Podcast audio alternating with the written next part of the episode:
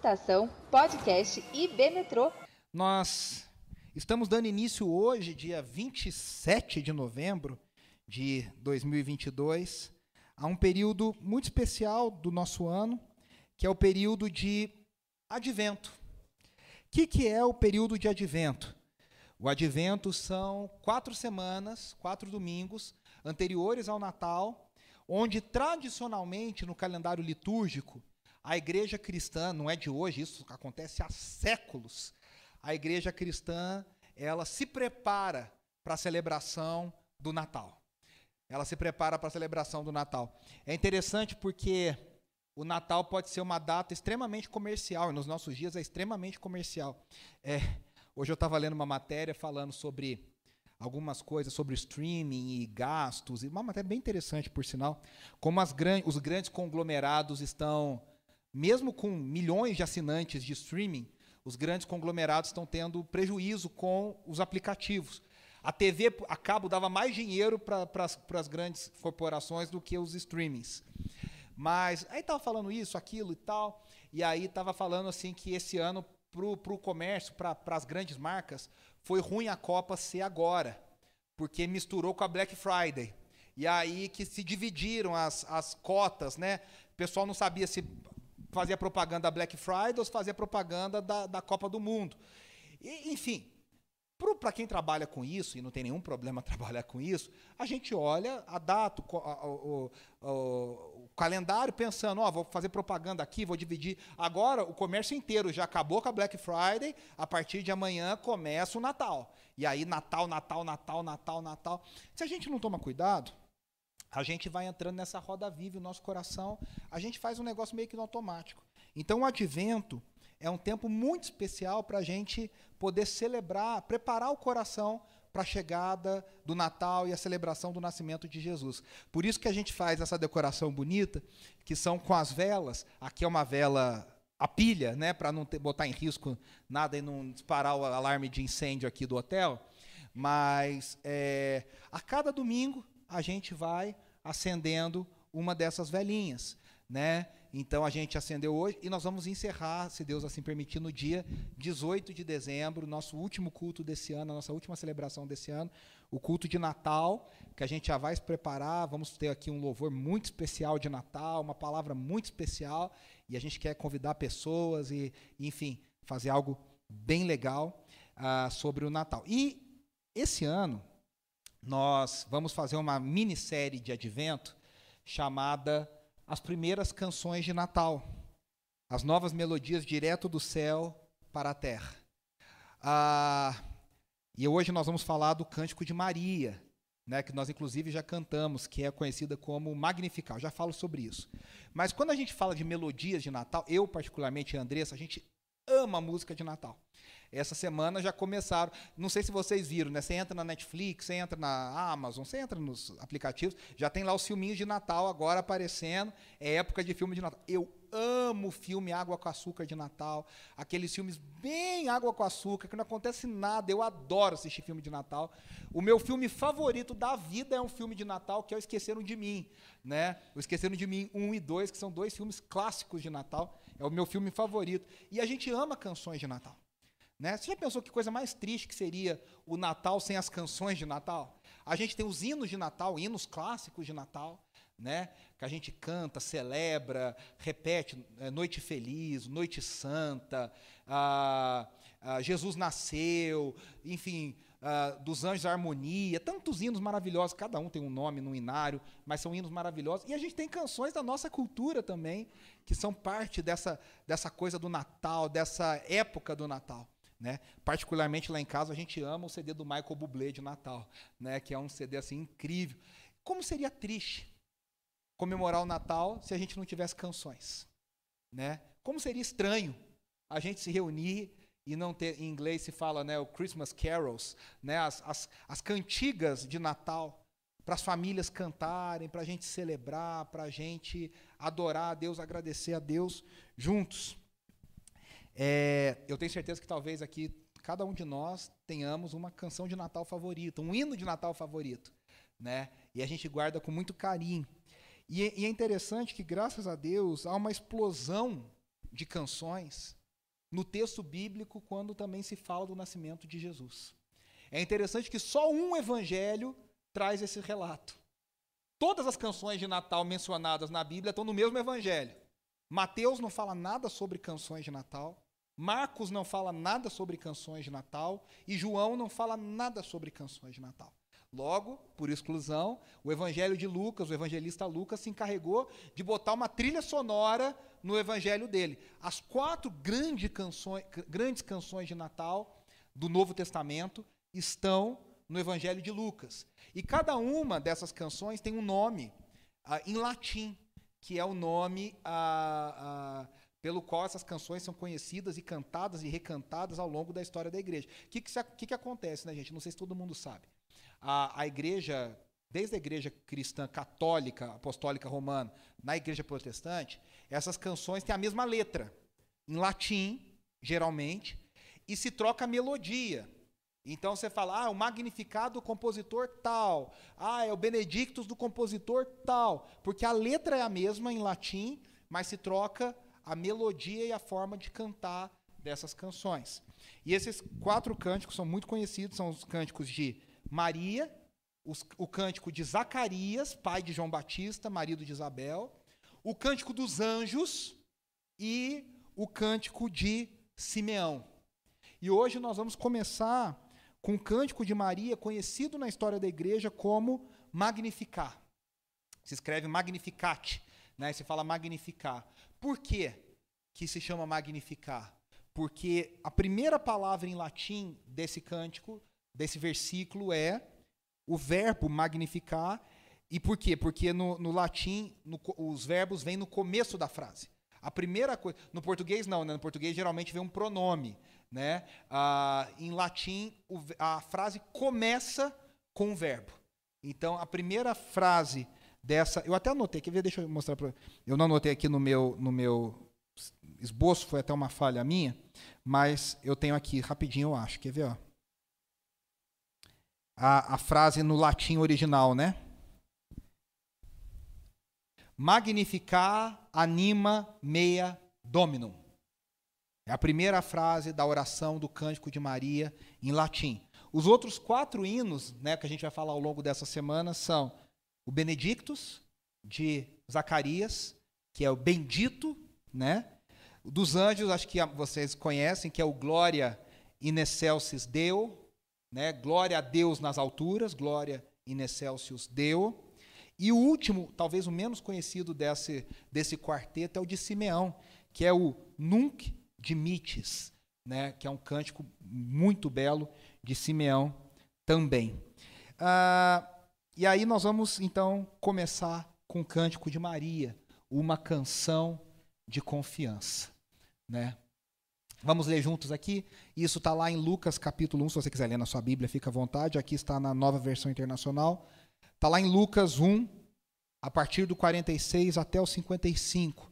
Lucas 1, 46 diz assim: Então disse Maria: Minha alma engrandece ao Senhor, e o meu espírito se alegra em Deus, meu Salvador, pois atentou para a humildade da sua serva. De agora em diante, todas as gerações me chamarão bem-aventurada Pois o poderoso fez grandes coisas em meu favor, santo é o seu nome. A sua misericórdia estende-se aos que o temem, de geração em geração. Ele realizou poderosos feitos com seu braço, dispersou os que são soberbos no mais íntimo do coração.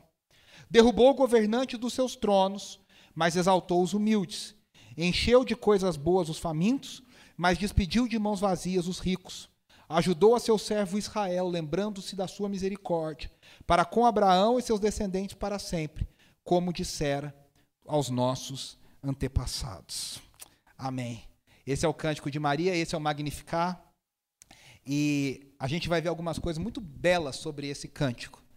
Primeira coisa é que esse cântico é um cântico cheio das escrituras. Aqui eu quero aproveitar para dizer o seguinte, né? Ah, eu que trabalho na área de adoração há sei lá, quase 20 anos. A gente vai ficando velho, vai perdendo as contas, né? Ah, praticamente 20 anos de maneira integral. A grande missão da minha vida nesses 20 anos foi tentar ensinar a igreja a louvar de uma forma bíblica e autêntica. E aqui nós vamos fazer uma faculdade intensiva de como nós devemos louvar. Como deve ser o nosso cântico de louvor. Como deve ser o nosso cântico de adoração a Deus. Muitas vezes a gente escuta canções que, nas rádios cristãs, nas igrejas cristãs, que a gente fala, ah, isso é música cristã, isso é música gospel. E na verdade essas canções não nos ensinam a cantar uma canção do jeito que agrada a Deus. Tem canções que falam mais sobre eu do que sobre Deus. Tem canções que falam mais né, sobre mim do que sobre Deus, eu quero dizer, sobre o eu. Né? Tem canções que falam mais sobre o que eu espero de Deus, o que eu quero de Deus, o que eu preciso de Deus, do que descansar o nosso coração em Deus. Tem canções que colocam o nosso coração no lugar errado, mesmo tendo a palavra Deus. Tem Deus, ah, a gente é cristão. Não, às vezes está a palavra Deus lá, mas está tudo errado em torno. Né? Então eu queria que a gente fizesse uma, uma faculdade intensiva, que um intensivão para a gente aprender como deve ser o nosso louvor, como deve ser o nosso cântico, a nossa oração cantada para o Senhor. E a nossa primeira professora é Maria. Maria vai nos ensinar a cantar a Deus, a louvar a Deus. A primeira lição que Maria dá é que o nosso cântico de louvor, nosso cântico de adoração, tem que ser um cântico recheado da palavra de Deus. E veja, não é recheado mais ou menos. Só para vocês terem ideia, é, esse cântico, Maria, a, ideia que a Bíblia traz não é que Maria sentou e ela ficou pensando e ela escreveu. Não tem nada errado a gente fazer isso. Né? Essa semana mesmo eu estava falando com vários líderes de louvor, a Renata e a, a Núbia vai participar amanhã. Ah, falei, gente, não tem nada errado em você sentar, pensar, tirar palavra, colocar palavra, trocar para compor. Tem gente que acha que a música tem que vir pronta do céu, né, Renatinho? Ah, Deus me deu assim, aí eu sempre falo isso, né? Tem erro de português, tem erro de concordância. Não, mas Deus me deu assim, então, mas Deus não sabe nem português, Deus não sabe concordância, é uma coisa complicada. Não tem nenhum problema em trabalhar. Mas o relato bíblico aqui não parece que Maria teve esse tempo. A ideia de Lucas é que, porque, não sei se vocês prestaram atenção, o texto começa com um então. O que, que vem antes desse então? Você sabe desse relato, provavelmente. O anjo Gabriel aparece a Maria e diz a ela: Você é cheia de graça, você é agraciada por Deus, você, rece... você, você está cheia da graça de Deus sobre a sua vida, porque você vai conceber do Espírito Santo e você vai dar luz ao Filho do Altíssimo. E aí Maria fala: Cumpra-se em mim segundo a vontade do Senhor. E aí então a ideia do texto é que imediatamente a boca de Maria se encheu com esse cântico. Vamos dizer que seria um cântico espontâneo. um cântico espontâneo de Maria. O que, que isso nos mostra? Primeiro, que a mente de Maria estava encharcada com as escrituras. A gente bota para fora aquilo que está dentro da gente. A gente diz, né, o, o, próprio, o próprio texto diz que nós, a boca fala daquilo que está cheio o coração. Jesus diz que mais importante não é o que entra, mas é o que sai do homem. O que está contaminado ou o que está abençoado e purificado não é o que entra, é o que sai.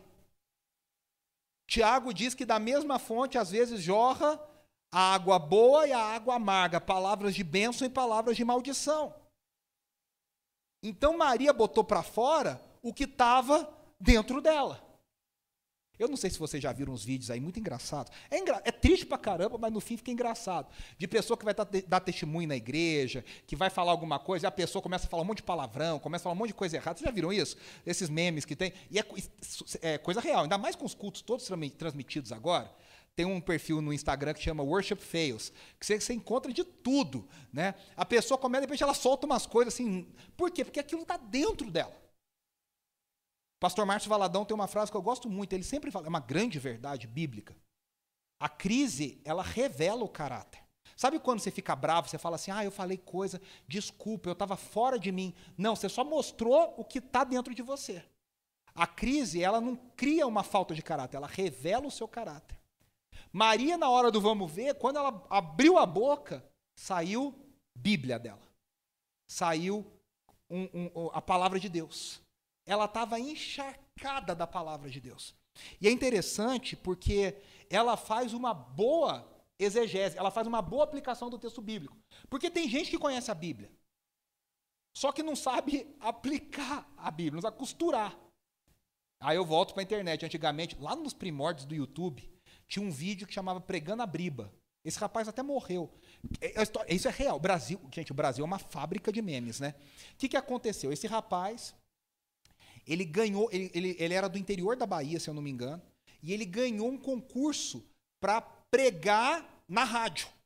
Ele ganhou um sorteio lá que ele, ó, você vai pregar na rádio. E ele foi pregar. Gente, é muito engraçado. Ele, ele fala só da Bíblia, mas ele mistura tudo. Tem uma hora lá que ele fala assim: Elias morto com Cristo, disse jovem. Ele mistura todos os textos, não tem sentido nenhum que ele fala, mas ele, ele faz uma entonação de pregador. Ele sabe aquele do você não está prestando atenção, você solta um glória a Deus no meio do negócio, porque ele está na entonação correta. Né? Uma vez eu estava num grande congresso e a pessoa pegou, começou a pregar e falar, falar, falar, e ela, e ela pegou e falou: Irmãos, as pessoas estão indo para o inferno. E uma pessoa desavisada no meio da igreja falou assim: Glória a Deus. Aí o pregador falou assim: Glória a Deus, não, irmã, Deus tá, as pessoas estão indo para o inferno. Misericórdia, Senhor. Né? É, eu estava lá, eu vi isso acontecendo. Né? Porque não basta saber a Bíblia, também tem que saber, saber conectar os textos bíblicos saber costurar esses textos, saber como aplicá-los, o que eles significam. Maria, além de saber o texto, ela sabia costurar, ela sabia conectar esses textos. Ela, ela não cita um texto só. Só para vocês terem ideia, os estudiosos dizem que nesse pequeno cântico de Maria tem em torno de 12 a 15 citações de textos bíblicos do Antigo Testamento. Ela pegou textos de 12 a 15 lugares diferentes e ela constrói um cântico que tem começo e meio fim, só que ele é encharcado das escrituras. O primeiro texto que ela está deixando bem claro é o cântico de Ana, que está lá narrado em 1 Samuel capítulo 2, dos versículos 1 a 10. Mãe de Samuel, né? Quando ela clama ao Senhor por um filho. Ana mulher de Eucana. Né? E aí ela cita vários outros salmos, entre eles ó, o 103, que é o principal, depois 22, 25. O 22 é um salmo messiânico, né? 25, 44, 89, 98, 147. Aquilo estava tanto dentro dela, ela cantava tanto, ela orava tanto que aquilo veio para fora. Olha o texto da oração de Ana e veja como parece o cântico de Maria. E não é plágio não, hein, gente? Não é plágio não, tá? Olha só, então Ana orou assim, segundo Samuel, versículo, capítulo 2, versículo 1. Meu coração exulta no Senhor. No Senhor a minha força é exaltada. Minha boca se exalta sobre os meus inimigos, pois me alegro em tua libertação. Não há ninguém santo como o Senhor, não há outro além de ti, não há rocha alguma como o nosso Deus. Não fale então orgulhosamente, nem sai de suas bocas tal arrogância, pois o Senhor é Deus sábio, é ele quem julga os atos dos homens. O arco dos fortes é quebrado, mas os fracos são revestidos de força. Os que tinham muito agora trabalham por comida, mas os que estavam famintos agora não passam fome. São os mesmos temas do texto de Maria com o texto de Ana. A que era estéreo deu à luz a sete filhos, mas a que tinha muitos filhos ficou sem vigor. O Senhor mata e preserva a vida, ele faz descer a sepultura e dela resgata. O Senhor é quem dá pobreza e riqueza, ele humilha e exalta. Levanta do pó o necessitado e do monte de cinzas ergue o pobre. Ele os faz sentarem-se com os príncipes e lhe dá lugar de honra, pois os alicerces da terra são do Senhor. Sobre eles estabeleceu o mundo. Ele guardará os pés dos seus santos, mas os ímpios serão silenciados nas trevas, pois não é pela força que o homem prevalece. Aqueles que se opõem ao Senhor serão despedaçados. Ele trovejará do céu contra eles. O Senhor julgará até os confins da terra. Ele dará poder ao seu rei e exaltará a força do seu ungido. Eu acho uma coisa muito interessante nesse texto, no texto de Ana e no texto de Maria, que elas têm uma notícia que elas vão ter um filho. E parece que esse texto está meio deslocado do, do contexto de ter um filho, porque elas enxergam no filho um plano maior. Elas enxergam no filho uma obra de Deus que está acima do fato dela ser mãe. Não tem nenhum problema se ela fizesse um hino falando: olha, agora eu vou ser mãe, Deus abençoou, eu quero um neném. Eu, sabe? Seria um tema ali sobre a maternidade, não teria nenhum problema. mas elas enxergam algo por trás dessa obra do Senhor, dessa ação do Senhor. E elas exaltam a mão poderosa de Deus. Outro texto é o Salmo 103. Eu vou ler, o Salmo 103 é grande, eu vou ler só oito versículos. Que diz assim: Bendiga ao Senhor a minha alma, bendiga ao Senhor todo o meu ser. Bendiga ao Senhor a minha alma, não se esqueça de, nenhum, de nenhuma de suas bênçãos. É Ele que perdoa todos os seus pecados e cura todas as suas doenças, que resgata a sua vida da sepultura e o coroa de bondade e compaixão, que enche de bens a sua existência, de modo que a sua juventude se renova como a águia. O Senhor faz justiça e defende a causa do oprimido. Vocês estão percebendo que, de novo, é esse tema de que Deus é quem resgata o pobre e humilha o, o que se acha exaltado? Ele manifestou os seus caminhos a Moisés, os seus feitos aos israelitas. O Senhor é compassivo e misericordioso, muito paciente e cheio de amor. Primeira coisa que a gente aprende, que quando a gente está cheio das Escrituras, a gente enxerga a nossa vida como parte de um plano maior, que é o plano de Deus. Quando a gente não está cheio das Escrituras, a gente acha que a nossa vida importa só, só para a gente. A gente é individualista, a gente é egocêntrico, a gente acha que as nossas coisas importam, que só a gente sofre essas coisas, que ninguém mais sofre. Né? No mundo de hoje, se a gente não vigia, a gente se acha injustiçado. O brasileiro mais ainda. Acha que foi roubado, injustiçado, que ninguém presta atenção, que ele é humilhado no trabalho, que a família não presta atenção.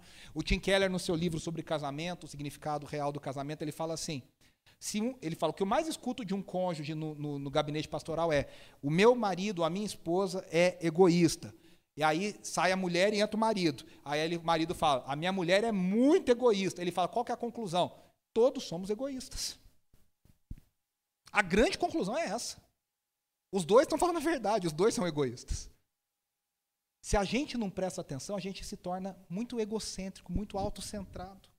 Quando a gente entende as Escrituras, e a gente está cheio das Escrituras, a gente está cheio da palavra, a gente entende que Deus tem um plano muito maior e nós fazemos parte desse plano. E a nossa vida está encaixada, a nossa família, o nascimento dos nossos filhos, o nosso trabalho, tudo que a gente faz não é para a gente, faz parte de um plano maior. Faz parte de um plano maior. Aqueles, olha essa frase que linda. Aqueles em quem a graça de Deus repousa. Gabriel diz: Maria, a graça do Senhor é sobre você. Aqueles sobre quem a graça de Deus repousa são pessoas que amam a palavra de graça desse Deus. Se a graça do Senhor está sobre nós, a gente vai amar essa palavra que está cheia de graça. A gente vai se alimentar dessa palavra de graça. Essas pessoas são pessoas que gostam de ouvir, meditar e replicar a palavra de Deus. O nosso coração está cheio da palavra de Deus. E aí a gente bota para fora. Em canções, em orações, em falas. Basicamente, o que aconteceu com Maria é que o vocabulário dela foi moldado pelo texto bíblico.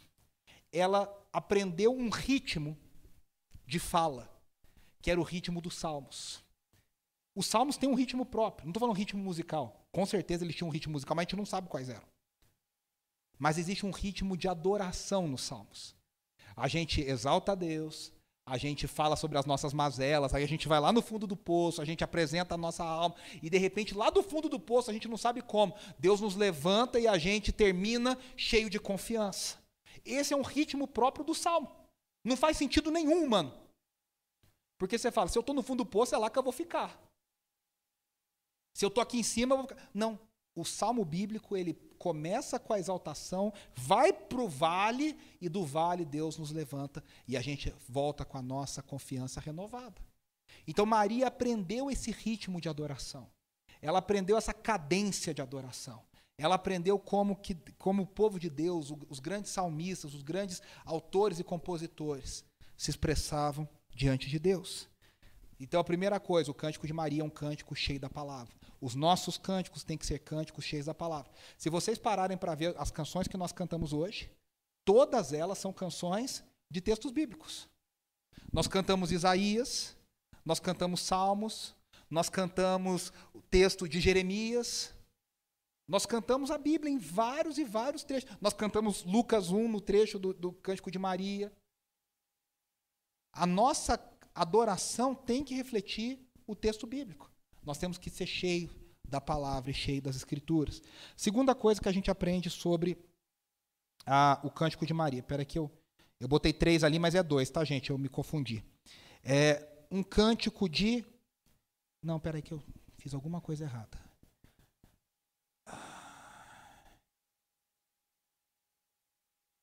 Eu não sei como eu tirei o slide.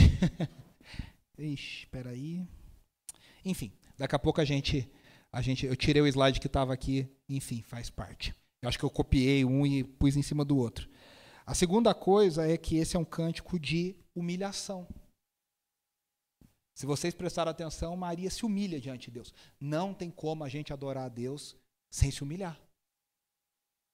Tem um cântico que diz assim, bem, bem zoada a letra desse cântico, mas ela fala assim: se preciso for, eu me humilho. Cara não tem, não tem se preciso, diante de Deus não tem como não se humilhar, não é, não é algo opcional. Diante de Deus a gente se humilha, só porque Ele é Deus a gente não é. A gente já começa em humilhação. Maria, ela se rasga diante de Deus. Ela diz, né? Olha aqui, vamos voltar. Olha para vocês verem como ela diz. Ela diz, ó, pois atentou para a humildade da sua serva. Ela se coloca numa posição de humilhação. Veja, Maria era pobre. Mas nós não estamos falando aqui de humildade econômica. Ela não está falando eu sou de uma classe social baixa. Provavelmente ela era de uma classe social baixa. Mas ela era uma pessoa sem importância, de uma família sem importância, de uma cidade sem importância, de um lugar esquecido no mundo. E ela está dizendo: de tantos lugares, Deus olhou e me encontrou aqui. Lembra daquele personagem da escolinha do professor Raimundo que dizia assim, né? Quando eu era criança pequena em Barbacena, quando eu era menino pequeno em Barbacena, às vezes a gente é lá do fim do mundo e Deus nos encontra, e Deus nos vê, e Deus nos acha. Davi era o menor filho, era o mais novo, era o que tinha menos honra na sua família. Ele não era soldado, não foi para a guerra, estava lá no meio do campo fazendo uma tarefa humilhante. E ao fazer isso, Deus o encontrou. Deus gosta. Deus, a Bíblia diz, o apóstolo Paulo diz que Deus escolhe os que não são para envergonhar aqueles que pensam que são. Deus escolhe as coisas loucas para envergonhar as que pensam que são sábias. Se eu e você fomos escolhidos por Deus, é porque Deus olhou para nós e falou: Esse não é nada, mas eu vou torná-lo alguma coisa. Esse é o reino de Deus. Os discípulos são a maior prova disso. Gente com currículo péssimo, não passaria em nenhum processo de seleção, não seriam escolhidos mais para nada, pra, nenhum headhunter escolheria eles. Não, olha, seriam horríveis. E Jesus falou: é o pior que tem? É esse que eu quero. É o pior candidato? É esse que eu quero. É o que vai dar mais trabalho? Deixa que eu cuido.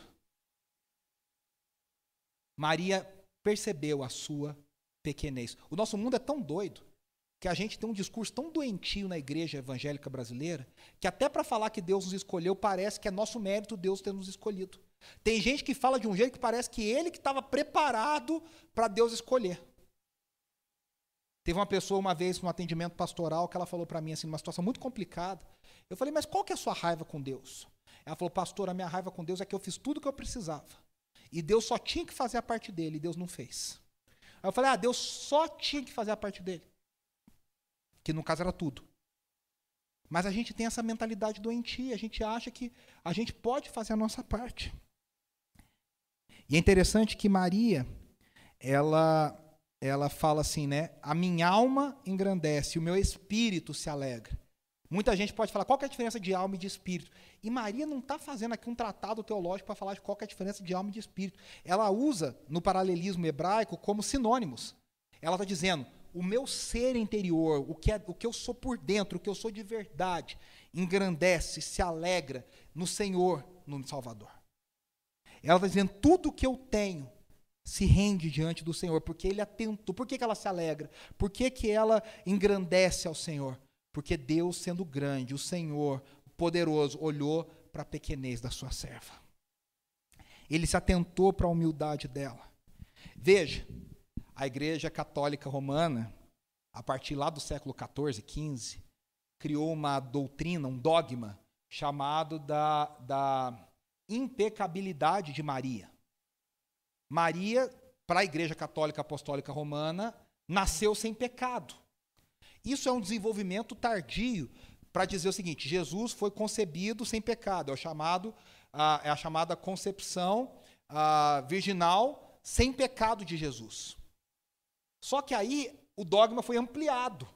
Não era só Jesus que nasceu sem pecado. Maria, para dar a origem a ele, também nasceu sem pecado. E a Bíblia não diz nada sobre isso. Essa é uma das doutrinas e do dos dogmas que a reforma protestante bateu forte contra. Não, Maria era como qualquer ser humano. O único que nasceu sem pecados foi Jesus, porque Jesus foi concebido pelo Espírito Santo como uma semente humana. E logo ele não tinha duas sementes humanas, ele não tinha pecados em si. Ele podia pecar, mas não tinha pecado. E Maria parece concordar com a gente e contra esse dogma católico, que ela diz a humildade, a pequenez, a fragilidade da sua serva. Tanto que ela termina dizendo: meu Salvador. Se ela tem um Salvador, é porque ela precisa ser salva. Só precisa ser salvo quem está perdido. Só precisa ser salvo quem está numa situação frágil, difícil. Em grego, a palavra salvador é soter. Daí que vem na, na teologia, a área que estuda a salvação se chama soteriologia, que é o estudo da salvação. É desse termo soter, que tem alguns significados, nós cantamos todos eles hoje: resgatador, libertador, preservador, protetor, aquele que cura. Maria está dizendo: a minha alma engrandece, o meu espírito se alegra no meu resgatador, no meu libertador, no meu preservador, no meu protetor, naquele que me cura. Maria se auto-intitula serva, e no grego a palavra serva é doule, que é escrava. É que a gente bota serva, fica mais bonito, né? Mas a palavra é a palavra escrava. Maria diz que ela é escrava de Deus. E veja, ela diz, né? Quando ela se diz escrava, ela diz: O Senhor é o meu, o meu Deus é o meu Senhor e a minha vida pertence a Ele. Eu sou possessão do Senhor. E ela é a primeira pessoa do Novo Testamento a fazer isso. É o primeiro personagem do Novo Testamento que diz que é escravo de Deus. Depois isso vira uma regra da igreja primitiva. Vocês vão lembrar que Paulo todas as vezes assinava suas cartas dizendo Paulo, servo de Cristo, Paulo, doulo de Cristo, escravo de Cristo. Tem alguns tradutores bíblicos que defendem, inclusive, que não deveria ser colocado servo, deveria ser colocado escravo, que é muito mais forte. E é a palavra original. Maria está dizendo: a minha vida pertence ao Senhor. Ela está dizendo, né? Eu não, tô, eu, não, eu não possuo nenhum status. Eu não possuo nada. Como é que Deus olha para mim e me escolhe? Por que, que Deus me escolheu? Por que, que Deus me separou? Por que, que Deus lembrou de mim? E, é, e aí, para piorar, o nascimento de Jesus, ao invés de ser uma bênção, poderia ser uma complicação ainda maior para ela. Uma jovenzinha, pobre, noiva, que de repente aparece grávida, numa sociedade extremamente machista, aquilo seria uma grande complicação para ela. E ela não olha para nada disso, ela olha com alegria e com favor. E aí nós chegamos então um cântico cheio das escrituras, um cântico de humilhação e agora um cântico de confiança. A partir de agora, Maria adota um tom menos pessoal e agora ela vai olhar para o grande plano de Deus, como a gente fala no inglês, para a big picture ela vai olhar para o quadro maior, ela vai tentar ver o que, que significa isso na história da redenção, na história do que Deus está fazendo no mundo e em Israel. E aí ela vai se alegrar em cinco coisas. No versículo 49, ela se alegra na santidade de Deus. No versículo 50, ela se alegra na misericórdia de Deus. No 51 e 52, ela se alegra na força de Deus. No 53, ela se alegra no cuidado de Deus para com faminto, né, para com necessitado. E nos últimos dois, no 54 e 55, ela se alegra na bondade de Deus para com seu povo. Ela começa chamando Deus de poderoso. Ela diz, né? Ah, olha só. Pois o poderoso fez grandes coisas em meu favor. Santo é o seu nome. Poderoso aqui é ah, quando ela fala da onisciência e onipotência de Deus. O Deus que pode todas as coisas, o Deus que tem infinitos recursos e infinitos poderes. Os recursos de Deus não acabam, as habilidades de Deus não acabam, os poderes de Deus não acabam. Deus é poderoso, Deus é capaz, Deus é forte. E esse nome poderoso com P maiúsculo faz referência ao El Shaddai, o Deus que provê, o Deus que é, que é poderoso, que tem poder para fazer qualquer coisa. A ideia do El Shaddai, o Deus que provê, é o Deus que pode fazer mudar qualquer circunstância, o Deus que transforma qualquer circunstância. E ela, nós falamos que está cheia das escrituras, olha aqui, né? Êxodo 6,6. Por isso diga aos israelitas, isso aqui é o próprio Deus dizendo a Moisés: Eu sou o Senhor, eu os livrarei do trabalho imposto pelos egípcios, eu os libertarei da escravidão e os resgatarei com braço forte e com poderosos atos de justiça. E aí a gente vai chegar aqui numa parte bem importante, bem interessante. Até antes da gente é, falar isso, eu quero até ler outro aqui. Ó. Ela fala em Jeremias 10, 6. Eu não coloquei aqui, mas olha só. Não há absolutamente ninguém comparável a ti, ó Senhor. Tu és grande, grande é o poder do teu nome. Jeremias 10, 6. Isaías 63, 1. Quem é aquele que vem de Edom, que vem de Bosra com as roupas tingidas de vermelho? Quem é aquele que num manto de esplendor avança a passos largos, na grandeza da sua força? Sou eu que falo com retidão, poderoso para salvar. Os profetas estão cheios dessa palavra poderoso, poderoso, poderoso para salvar, poderoso para fazer.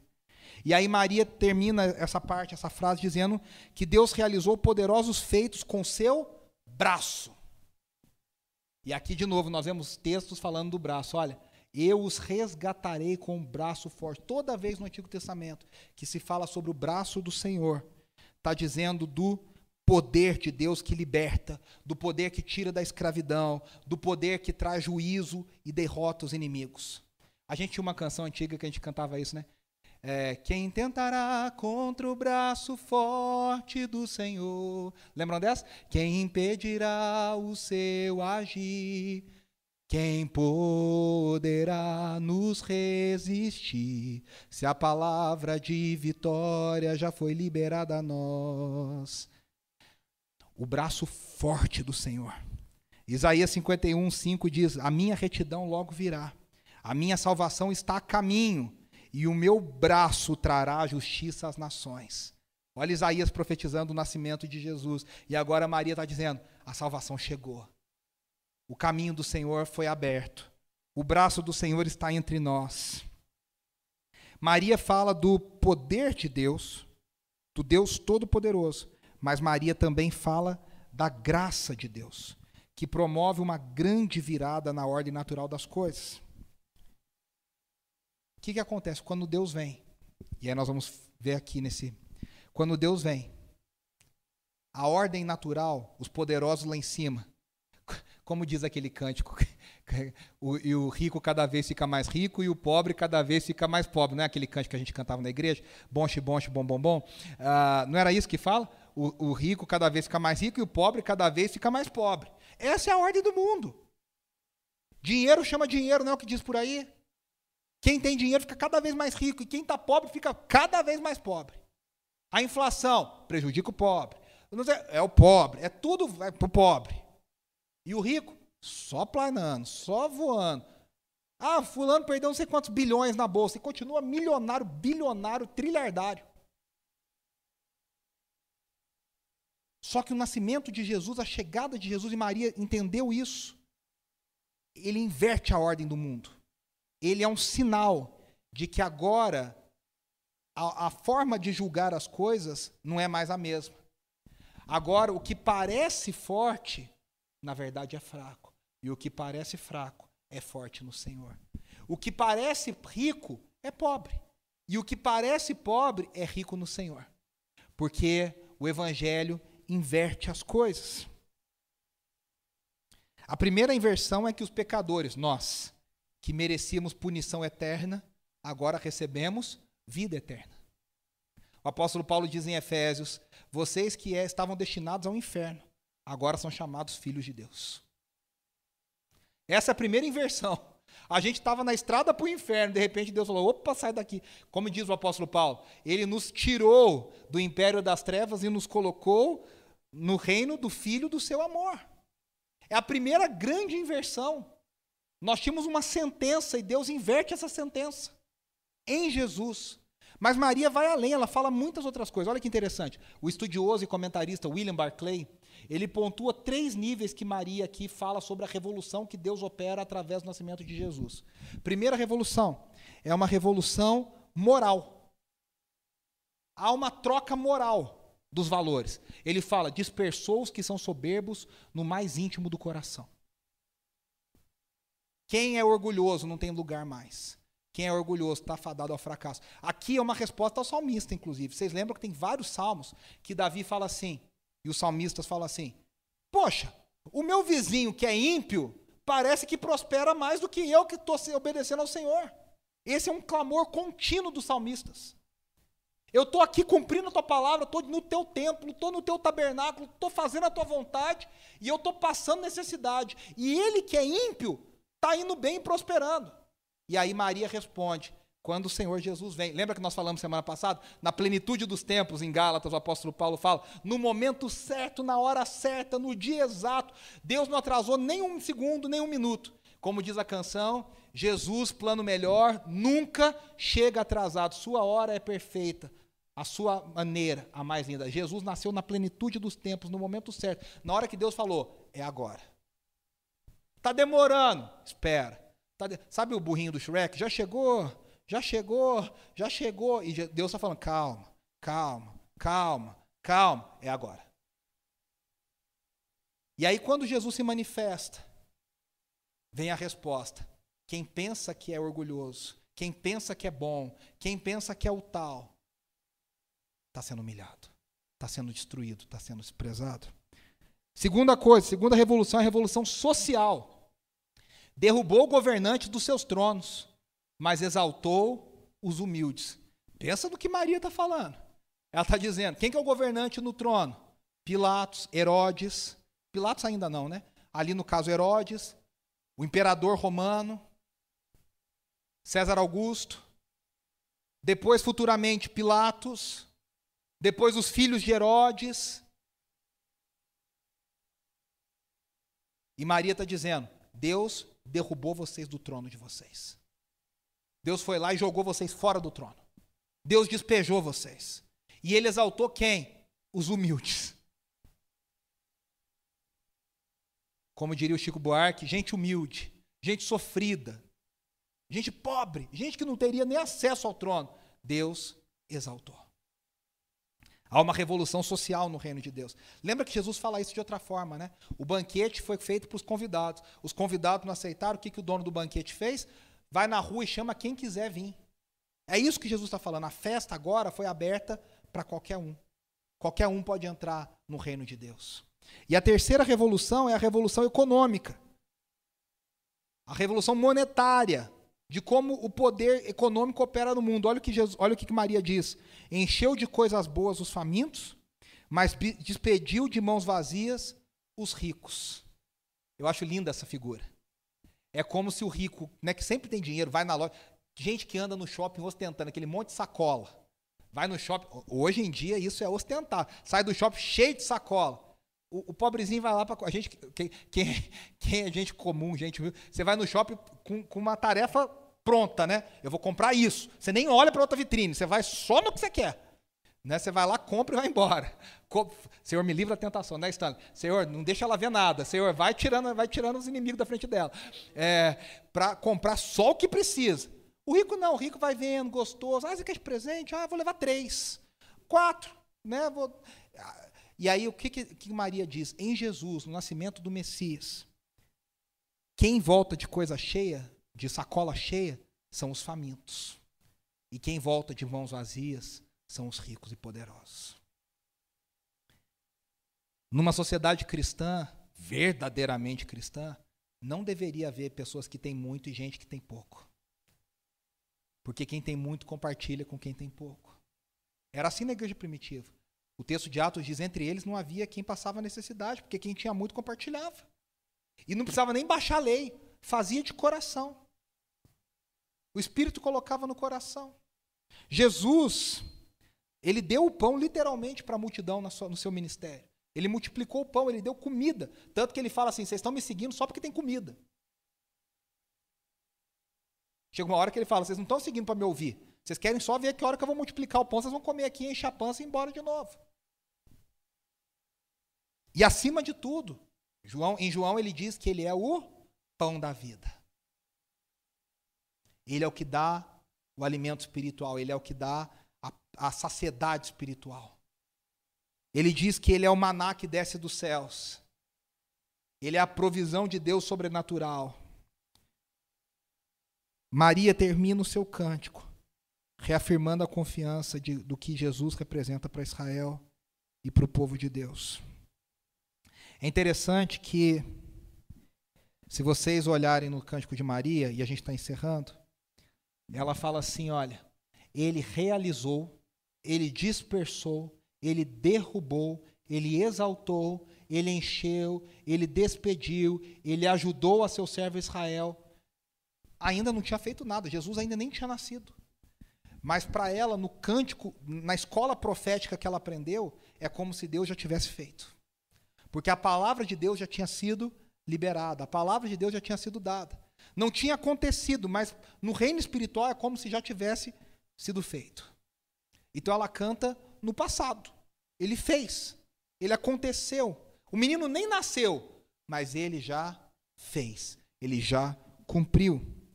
Como é que Israel, como é que Jesus iria completar? Ela, como é que Jesus iria ajudar a Israel? Como é que Jesus iria trazer para Israel a lembrança da sua misericórdia? Para com Abraão. E aí nós temos o texto de Gálatas que a gente estudou, está fresquinho. A gente estudou nas últimas semanas. Jesus era a semente de Abraão, o descendente prometido de Abraão. Jesus cumpre a promessa dada a Abraão. E quando ele faz isso, ele cumpre tudo o que foi dado a Israel. Ele cumpre tudo o que Israel deveria ter cumprido e não cumpriu. É como se no dia da prova de... que tosse, hein, filho? É como se é como se você no dia da prova de matemática, sabe aquele dia do desespero?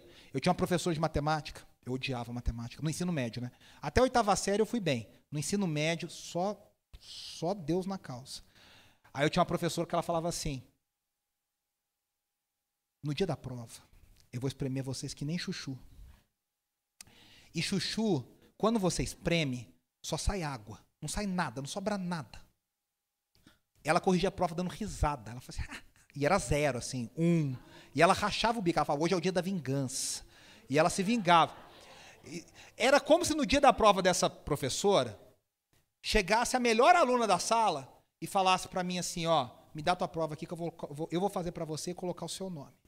Foi o que Jesus fez. De uma forma bem simplista. Jesus olhou para Israel e falou: vocês falharam até aqui. Vocês estão errando faz 1.500 anos, vocês estão errando, errando, errando, errando, repetindo prova, recuperação, não passa, não passa de ano, não passa de ano, não passa de ano.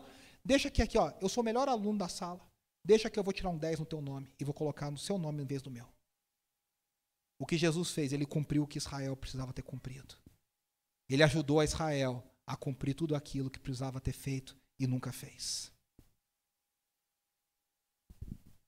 A grande pergunta que fica, eu queria chamar os meninos aqui do instrumental para a gente cantar de novo Minha Alma Engrandece, só para encerrar. Se as meninas quiserem vir cantar também. Será que nós temos tido um cântico de confiança em Deus? Naquilo que Ele está realizando em nós? Pode vir. Pode vir. Será que nós estamos cheios da palavra de Deus a ponto disso se manifestar no nosso cântico, no nosso clamor, na nossa oração, na nossa fala? Será que nós temos consciência que nós somos escravos de Deus, que a nossa vida pertence ao Senhor? Maria sabia que o nascimento de Jesus daria início a uma grande revolução que Deus estava fazendo. Essa revolução começou no nascimento, na vida, na morte, na ressurreição e na ascensão de Jesus. Mas essa revolução ainda não terminou. Ela só vai terminar na segunda vinda de Jesus. O que isso significa? Que eu e você somos personagens desse grande plano. Como que a nossa vida se encaixa nesse plano? Como a nossa vida se encaixa no que Deus está fazendo? E eu queria te encorajar que nós precisamos ter os nossos corações cheios de confiança e esperança, como Maria. Senhor, a minha alma se alegra em Deus, o meu espírito se alegra em Deus, o meu Salvador, o meu protetor, o meu resgatador, o meu libertador.